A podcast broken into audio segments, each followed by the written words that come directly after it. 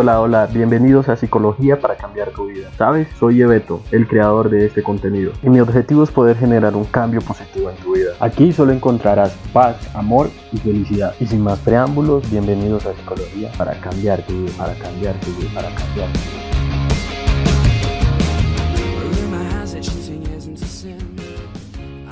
Hey, hola, hola, ¿cómo están todos? Y bienvenidos una vez más a Psicología para cambiar tu vida. Yo soy Jesse Barrios Lleveto, el creador de este contenido, y para mí es un placer enorme poder eh, darles la bienvenida si es primera vez y a los que eh, frecuentemente me están escuchando, muchísimas gracias por hacerlo por estar ahí atentos cada ocho días a los contenidos que estoy subiendo. Muchísimas, muchísimas gracias. Y voy a iniciar el siguiente podcast haciéndote una pregunta que yo creo que nos ha sucedido a casi todos y es, probablemente sé que tienes una tarea por terminar. Tienes de pronto un libro que necesitas leer pero no has iniciado. Tienes una rutina de ejercicios eh, desde hace mucho tiempo archivada la cual quieres empezar a, a utilizar o esas pesas que compraste y las tienes debajo de la cama que no las utilizas o un proyecto personal el cual quieres realizar desde hace mucho tiempo pero no lo has podido hacer ya sea por el tiempo, ya sea por la presa, ya sea por eh, las ganas pero sin la iniciativa. Bueno, te comento algo, todo nos ha pasado en algún momento de nuestras vidas y esto se llama procrastinar. Esta mentalidad que puede afectarnos mucho, tu productividad, al igual que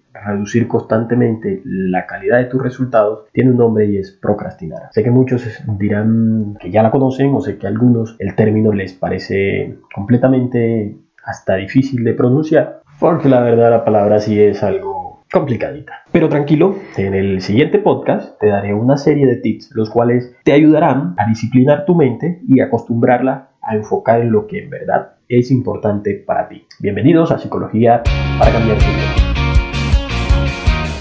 Te comento, son malos hábitos que normalmente nosotros realizamos ya sea de manera racional o irracional en nuestras vidas. Tienen un nombre, como te lo decía anteriormente, y es la procrastinación. Procrastinación, desde la psicología, está vista como un mal hábito que nos hace postergar o retrasar las actividades o situaciones que deben atenderse, eh, sustituyéndolas por otras mucho más agradables o por miedo a afrontar las tareas pendientes que son un poco más difíciles. La mejor forma de completar un proyecto o tarea simplemente empezando.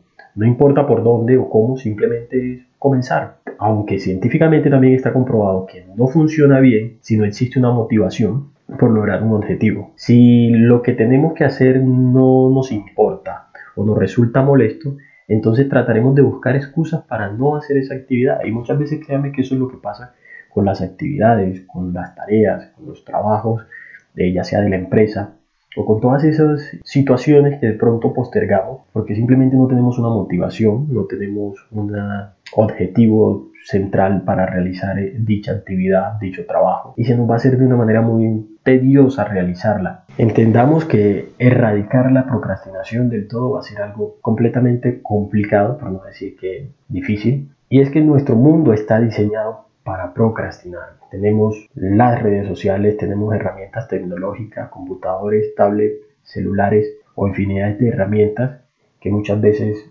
nos hacen que indirectamente o irracionalmente estemos procrastinando todo el tiempo. Que seguramente has utilizado muchísimas técnicas o muchísimas formas de poder aprovechar el tiempo, de hacer que este sea de una manera mucho más productiva, pero tengamos en cuenta que ocurre muchas veces que no logramos enfocarnos y si no eres capaz de mantener el enfoque en lo que hagas, créeme que no será tan productivo como lo quieres hacer.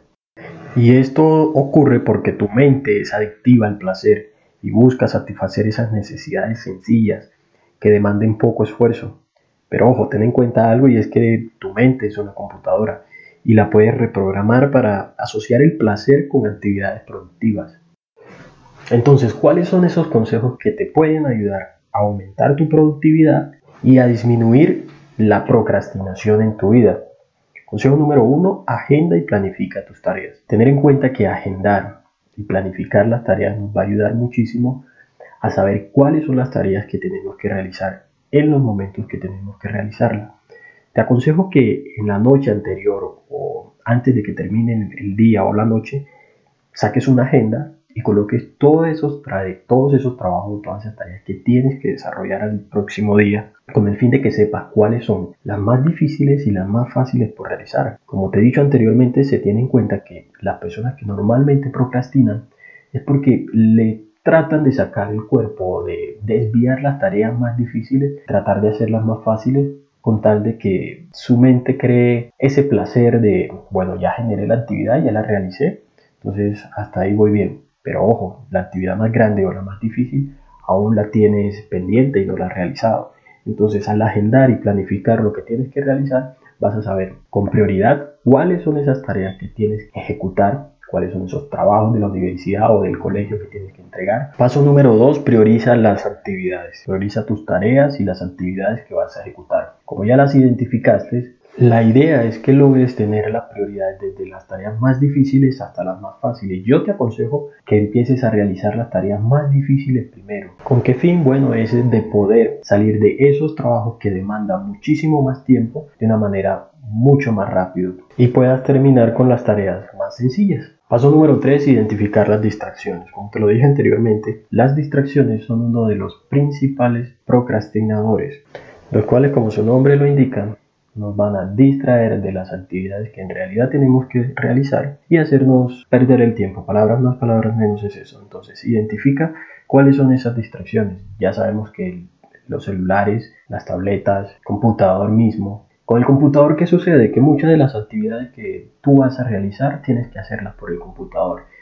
Si puedes, bloquea páginas, esas páginas que tú sabes que te van a distraer, páginas como Facebook y todo este tipo de páginas que van a distraerte y hacerte perder el rumbo de tu objetivo final, que es poder terminar la actividad de la mejor manera. Paso número 4, divide tus tareas. Al saber cuáles son las actividades, al tenerlas por prioridad, sería muy bueno que trates de hacer bloques o eh, secciones de tarea, como ya te lo dije anteriormente. Si las tienes, si las vas a empezar a realizar de manera prioritarias, en donde identifiques las más difíciles y las más fáciles, pues haz bloques. Bueno, de esta hora a esta hora voy a hacer esta actividad. De tal hora a tal hora voy a empezar esta otra actividad. ¿Con qué fin? Con el fin de que puedas organizar muchísimo más tu tiempo y te va a rendir. Créeme que te va a rendir de la mejor Paso número 5 y es cambiar el entorno en donde estás trabajando. Sucede lo siguiente, a veces nuestro cerebro asocia este entorno con lo que estamos haciendo cada día. Resulta que si estás trabajando desde tu cuarto o si estás haciendo las tareas o las actividades que tienes que entregar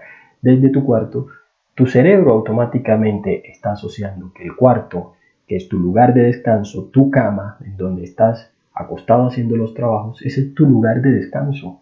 Entonces no va a trabajar de la misma manera en que sí lo va a hacer, en donde estés en un entorno mucho más despejado, mucho más acondicionado a realizar las actividades que vas a hacer. Hay que aclarar lo siguiente y es que estamos en una situación atípica, en donde obviamente muchos de ustedes están trabajando desde sus casas, incluso los jóvenes que están en la universidad o las personas que están en la universidad y los chicos que están en el colegio, todos lo están haciendo desde su casa. Entonces, esto nos va a complicar muchísimo más el entorno en donde estamos haciendo los trabajos o realizando las actividades. Yo que te aconsejo, busca un lugar de la casa que sea completamente diferente al cuarto, completamente diferente a tu cama, donde normalmente duermes y descansas. Y busca ya sea el patio, ya sea eh, un lugar de la sala, ya sea una habitación dispuesta solamente como estudio, como área de estudio o área de trabajo. Cámbiate, cambia, dúchate, cámbiate y entra en modo trabajo, en modo estudio, en modo actividades a realizar. ¿Por qué? Porque con esto estás haciendo que tu, cerebro entre en ese estado de activación, activación laboral, activación, y no quede simplemente en el estado, estado de sueño, en el estado de descanso, de relajación, porque no va a ser nada productivo para ti.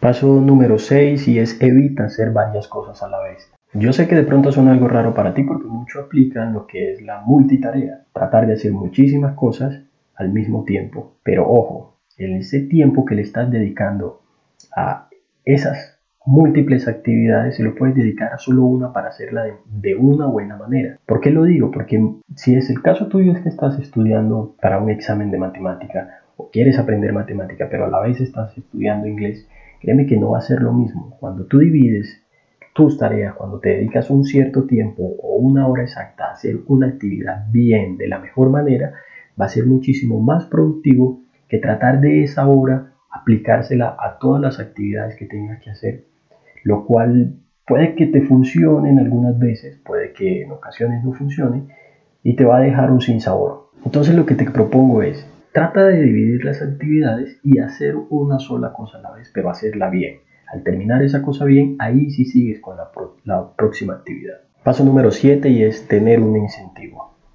Quiero que tengas en cuenta algo y es que identifiques que lo que estás haciendo, por qué lo estás haciendo. En mi caso, y lo voy a decir aquí de manera muy personal, el incentivo más grande para mí es poder ayudar a todas esas personas que en algún momento necesiten de mi conocimiento y eso lo hago a través de mis podcasts y ese es mi mayor incentivo. Así por eso te digo, trata de buscar un incentivo que te ayude a generar esa actividad de la manera más placentera, de la manera más agradable para hacerlo. No hay nada más desagradable que hacer algo que no te guste, que hacer algo que simplemente tienes que hacer por hacer. Es más bonito cuando le dedicas esas ganas, cuando sabes que lo que estás haciendo va a generar ese placer que, que en realidad estás buscando o que te está haciendo sentir bien. Yo sé que lo que estoy haciendo, en mi caso, me está generando un placer mm, y unas ganas muy satisfactorias, por eso lo hago. Porque además yo quiero que, que, esto, o yo veo esto que estoy haciendo como mi legado para el mundo. Yo sé que no es la gran cosa, pero, pero eso es lo que yo siento y eso es lo que quiero para mí. Entonces eso me ayuda y me motiva a poder hacer esto cada ocho días, sentarme al computador, en tres semanas empezar a buscar eh, temas para tratar, luego empezar a trabajarlos, a grabarlos, editarlos y luego subirlo. Y, esto me genera placer y esto lo disfruto y lo hago. Entonces, haz lo mismo con tus actividades, haz lo mismo con tus trabajos de la universidad, con tus trabajos del colegio. Yo sé que muchas veces no es lo mismo. Yo también fui estudiante y cuando tenía que entregar un trabajo de la universidad, que era súper largo, que tenía muchísimas horas para realizarlo y sabía que no iba a ser fácil, genera un sinsabor y te hace sentir como, como algo aburrido. Pero de tu parte está, genera un incentivo. Bueno, si hago este trabajo, si lo puedo terminar, eh, me voy a dar algún regalo o algo que me guste que, que te va a poner ese propósito para poder terminarlo y culminarlo de la mejor manera. Paso número 8. Paso de los dos minutos. Esta es muy sencilla, simplemente dice que si puedes hacer una cosa en menos de dos minutos, hazlo ya. Por ejemplo, hacer una lista de algo que tienes que hacer demora menos de dos minutos, entonces, ¿qué esperas? Hazlo. Esta técnica normalmente dice que si te demoras menos de dos minutos en empezar eso que quieres hacer, va a ser mucho más fácil que lo hagas. Encender el computador, abrir los cuadernos, esto demora menos de dos minutos, entonces empieza a hacerlo. Y lo que muchas veces se nos dificulta es empezar. Y créeme que después de que hayas iniciado ya será muchísimo más fácil realizar la actividad. El último paso es la técnica Pomodoro, es el paso número 9. Esta técnica Pomodoro está desarrollada para que las personas dejen de procrastinar y efectivamente aumenten su productividad. Esta técnica básicamente lo que queremos es que dividas tu tiempo en periodos de 25 minutos y después descanses en periodos de 5 minutos. ¿Qué es lo que se busca exactamente con este método? Es mantener el enfoque, eliminar las interrupciones, regular los descansos, reducir la ansiedad y se basa en la idea de que las pausas reguladas pueden ayudar muchísimo más a la productividad de las personas. ¿Cómo lo podemos ejecutar? La técnica Pomodoro se aplica en seis pasos. El primer paso es el planeamiento, o sea, decidir la tarea que vamos a realizar. En este planeamiento nosotros obviamente pues tenemos que anotar todas las tareas que vamos a realizar, pero ojo, enfocándonos solo en una tarea principal. Parte número dos es la idea de poner un temporizador, ojalá y no sea el celular que a ser un distractor, en donde vamos a tener un tiempo de 25 eh, minutos. Tercer paso es trabajo intensivo, o te vas a dedicar solo a esa actividad de una manera intensiva sin tener eh, nada que te interrumpa, ni redes sociales, ni llamadas, trata de bloquear todos los mensajes que te puedan llegar en ese momento y trata de desactivar las notificaciones. El cuarto paso, una pausa de 5 minutos y durante esos 5 minutos vas a aprovecharlo para descansar, despejar la mente. Al terminar los 5 minutos, nuevamente empieza a colocar la alarma y empiezas a trabajar. Los 25 minutos, listo. El quinto paso es que vas a hacer cuatro pomodoros. Después de esos cuatro pomodoros vas a hacer una pausa muy larga, una pausa larga de unos 20 minutos. Recuerda algo y es que para que esta técnica pueda dar un buen resultado tienes que enfocarte bien en una sola tarea a la vez. Pero créeme que es muy buena, a mí me ha funcionado y yo te la recomiendo. Y con ese último tip terminamos este podcast. Créeme que si realizas estas actividades o este tipo de tips o estos ejercicios o técnicas de la mejor manera, independientemente del orden de que los utilices, pero luego de que lo realices, créeme que si pones de tu parte, vas a ver los resultados y vas a poder generar ese cambio positivo que quieres en tu vida.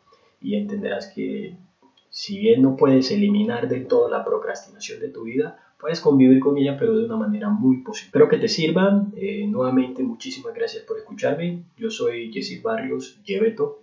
Y recuerda que me puedes escribir a mi correo electrónico que es psicología para cambiar tu vida gmail.com. Ahí me puedes proponer el tema que quieres que tratemos o me puedes dejar tu comentario de cómo te pareció este tema. Si conoces a alguna persona que, cree que le puede servir este podcast, te agradezco que se lo hagas saber. A todos muchas gracias y los quiero mucho.